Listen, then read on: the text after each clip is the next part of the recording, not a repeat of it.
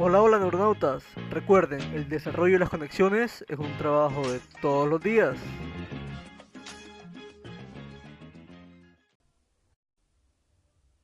Bueno, hoy hablaremos sobre el desarrollo funcional. Em, recordando que en los podcasts pasados hablamos sobre el desarrollo ontogenético del sistema nervioso central, em, en el cual abordamos eh, las diferencias planteadas entre genética versus ambiente. Y eh, resumiendo un poco nos encontramos que no son puntos opuestos debido a que la genética y el ambiente se entrecruzan para formar un desarrollo eh, que permite al ser humano poderse moldear y adaptar al entorno circundante y que dentro de los procesos genéticos muchos están preestablecidos, hace parte de la influencia del ambiente, en que algunas partes se pueden activar, otros no. Entonces encontramos en el desarrollo humano mucha variedad, mucha variabilidad en todos sus componentes.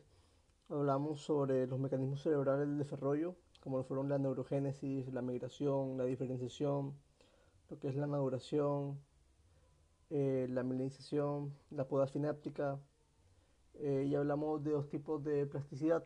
Hablamos primero que todo del principio de, de Kennard, en el cual em, pues se nota que la plasticidad en el ser humano, en el niño más que todo, eh, si bien produce eh, una recuperación espontánea mucho mejor que en la del adulto, encontramos que para procesos de aprendizaje posteriores em, va a ser más complicado se generen los aprendizajes debido a que las afectaciones por daño cerebral adquirido en los niños tienden a tener un componente menos focalizado y más generalizado a todas las áreas eh, cognitivas.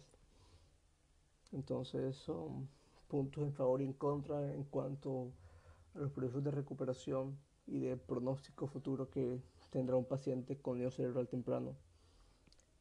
Em, para hablar de desarrollo funcional de los procesos tanto cognitivos, conductuales y afectivos, que es lo que maneja la neuropsicología, ¿sí? cómo eh, el ser humano en cada uno de estos tres componentes se desarrolla e interactúa, tenemos que remitirnos a lo que es el desarrollo estructural, ¿sí?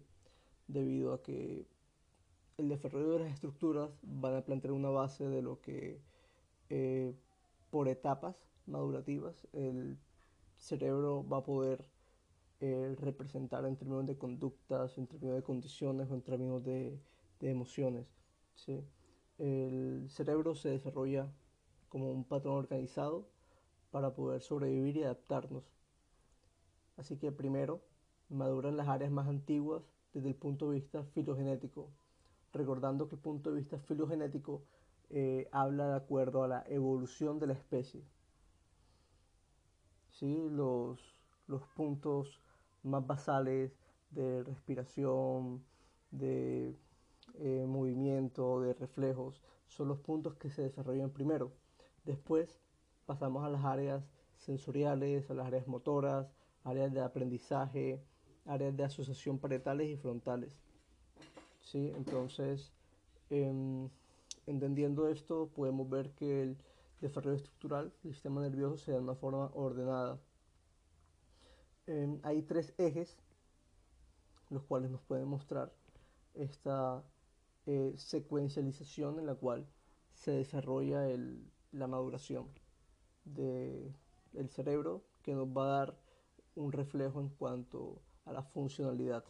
A medida que el cerebro madure ciertas zonas, más funcional va a ser eh, la persona en términos cognitivos, conductuales y afectivos. ¿sí? Entonces tenemos que eh, hay tres como ejes en los cuales madura el cerebro. El eje lateral medial, el eje ventral dorsal y el eje caudal dorsal. Es un poco difícil eh, poderles permitir que se imaginen el cerebro y poderles explicar la maduración de estos ejes, pero voy a tratar de ser lo más descriptivo posible para que se hagan una idea. En el primer eje, el eje lateral medial, encontramos que de la línea media del cerebro, es decir, de adentro hacia los lados, ¿sí? desde lo que es eh, las estructuras medias que corresponden al diencéfalo hacia lo más lateral que serían las estructuras eh, corticales, siguiendo hacia las estructuras corticales de los lóbulos temporales. Encontramos que en este aspecto, el eje lateral medial, primero eh, se desarrollan las hot functions, eh, que serían las funciones emocionales, ¿sí? las funciones para una activación de tipo emocional. Y más tardíamente eh, se desarrollarían lo que son las cold functions, que serían las funciones frías em, en cuanto al aprendizaje. ¿sí? Primero se desarrolla en este aspecto las partes de las funciones emocionales, se madura esto y después, más tardíamente, se irá madurando la parte de aprendizaje. Después el segundo eje tenemos eh, el eje ventral dorsal. ¿sí? El eje ventral encontramos también las estructuras internas del cerebro y la parte dorsal es la parte más hacia arriba. ¿sí? Entonces, desde el centro del cerebro, el cerebro se va, se va desarrollando en cuanto eh, a las estructuras de procesamiento perceptivo y semántico de los estímulos. Es decir, eh, para que el individuo pueda identificar un qué en el ambiente, qué estímulo es lo que está llamando la atención, que pueda identificarlo antes que pueda identificar eh, el tipo de procesamiento que vendría siendo dirigido la acción, como el cómo y dónde. Es muy importante para un individuo en términos evolutivos, como estuvimos eh, entendiendo,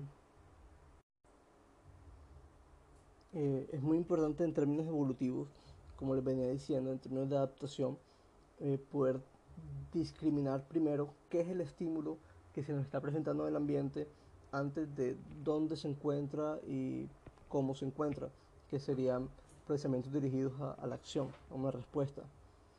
Em, y como tercer eje tenemos el eje caudal rosal. Eh, la parte caudal del cerebro siempre es la parte más hacia atrás y la parte rosal es la parte más enfrente. ¿sí? Entonces, en cuanto a lo caudal, encontramos el procesamiento concreto de estímulos, es decir, la, la corteza sensorial y motora. Primero se madura esta zona y después se iría a desarrollar la parte frontal, ¿sí? de atrás hacia adelante, eh, que sería el procesamiento eh, para que sería el procesamiento abstracto em, para regular la conducta y la condición serían los procesos de planeación, inhibición y resolución de problemas.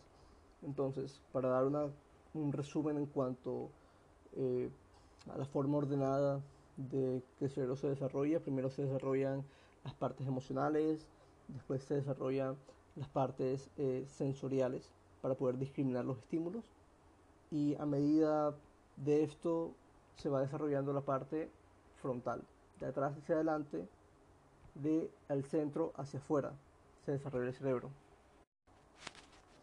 Bueno, ahora explicaremos un poco sobre el proceso del desarrollo eh, primordial que se da en el cerebro en cuanto a las funciones de conocer el mundo. Eh, implica esto el desarrollo sensoriomotor, que sería el más precoz y fundamental para tomar contacto con el entorno y permitir la maduración de otros sistemas cognitivos de mayor complejidad. Entonces encontramos que las primeras estructuras que se van madurando son las estructuras eh, eferentes, que serían las encargadas de dar una respuesta motora. ¿sí? Este desarrollo de la melinización de las conductas motoras van guiando la capacidad predictiva, perceptiva, en una dinámica en la que los actos motrices y las percepciones se retroalimentan. Así, no es inusual observar que los bebés lanzan los objetos, los chupan, los golpean y obtienen de esta manera experiencias táctiles, visuales, gustativas u auditivas de estos objetos que se encuentran en su entorno y a los que tienen acceso directo. El papel del cerebelo en esta etapa es primordial, generando patrones predictivos de conductas en función de la información sensorimotora.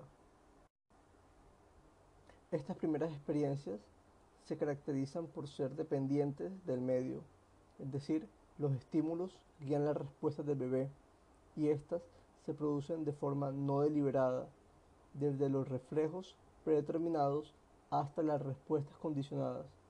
El bebé no tiene capacidad para inhibirlas, sin embargo, de forma temprana comienza a desarrollar las primeras funciones ejecutivas que permiten el control voluntario sobre la conducta, es decir, la memoria de trabajo y la inhibición de respuestas automáticas. El hecho de que el bebé pueda mantener en la memoria su objeto o meta le va a permitir saber lo que debe inhibir.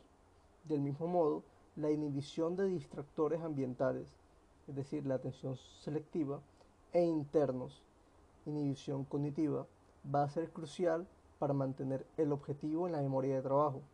El resultado de esta relación mutua permitirá finalmente que el niño empiece a conseguir la autorregulación o autocontrol.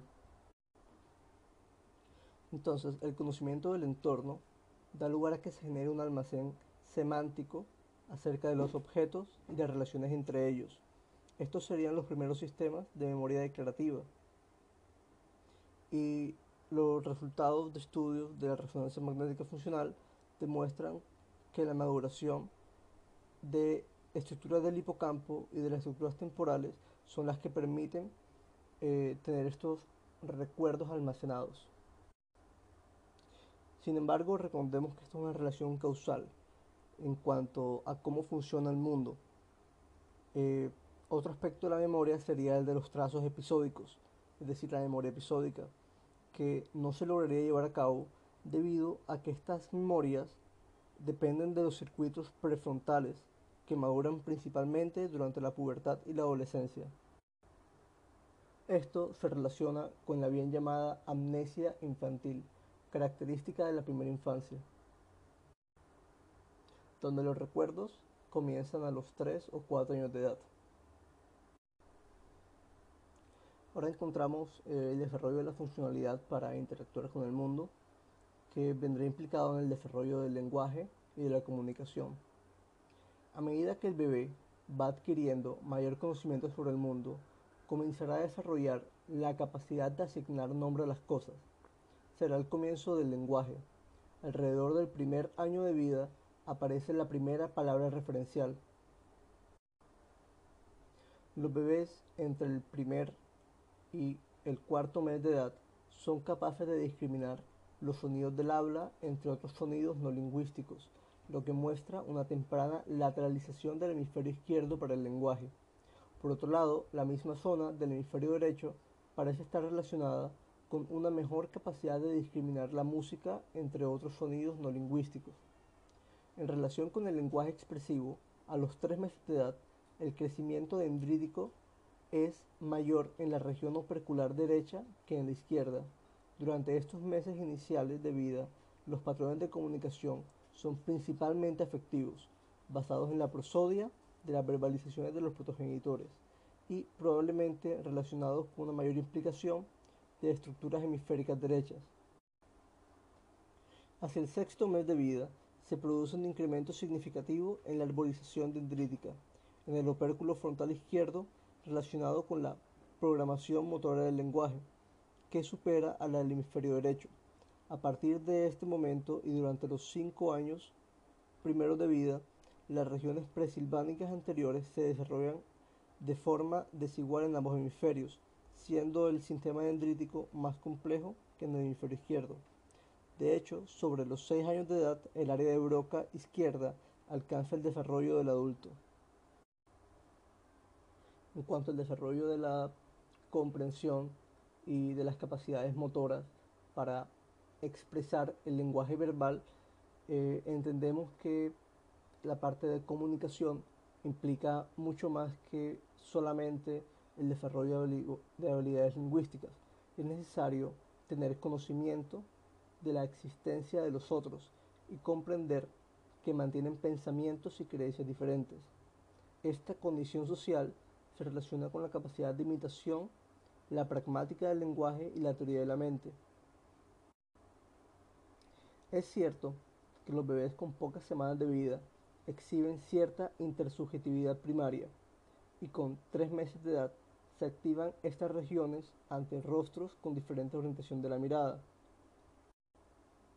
Durante el primer año de vida, el bebé muestra claramente su capacidad para relacionarse no solo con el mundo de los objetos, sino con el de las personas, mostrando sonrisa y llanto social, buscando al adulto para compartir intereses comunes o para solicitar ayuda y disfrutando de su compañía. Posteriormente empieza a comprender la mente de los otros y ya con tres años puede mentir para evitar una consecuencia a una acción cometida. Bueno, para finalizar un poco, eh, encontramos que para obtener resultados y controlar el mundo, se también de la maduración de habilidades de interacción con el mundo, en las cuales se encuentran las funciones cognitivas superiores, que serían las funciones ejecutivas. Van a permitir planificar, programar y resolver dificultades de forma efectiva el niño comienza a controlar lo que sucede en su entorno. Existen tres momentos de crecimiento intenso de las conexiones de las cortezas parietales, temporales y las occipitales hacia el lóbulo frontal. El primero sucede entre el primer y el quinto año de vida. El segundo intervalo de crecimiento se produce entre los 5 y los 10 años y el último momento entre los 10 y los 14 años. Después de los 14 años, los lóbulos frontales siguen desarrollándose con una tasa continua hasta aproximadamente los 30 40 años. Vamos a mencionar un poco eh, el sistema rudimentario eh, de las habilidades frontales con las que tiene el niño y las que van madurando paulatinamente. A partir del primer año y medio, cuando la capacidad de inhibición alcanza una mayor estabilidad, con estas edades los niños ya consiguen impedir el desencadenamiento de ciertas conductas y logran resistir la distracción y no responder impulsivamente.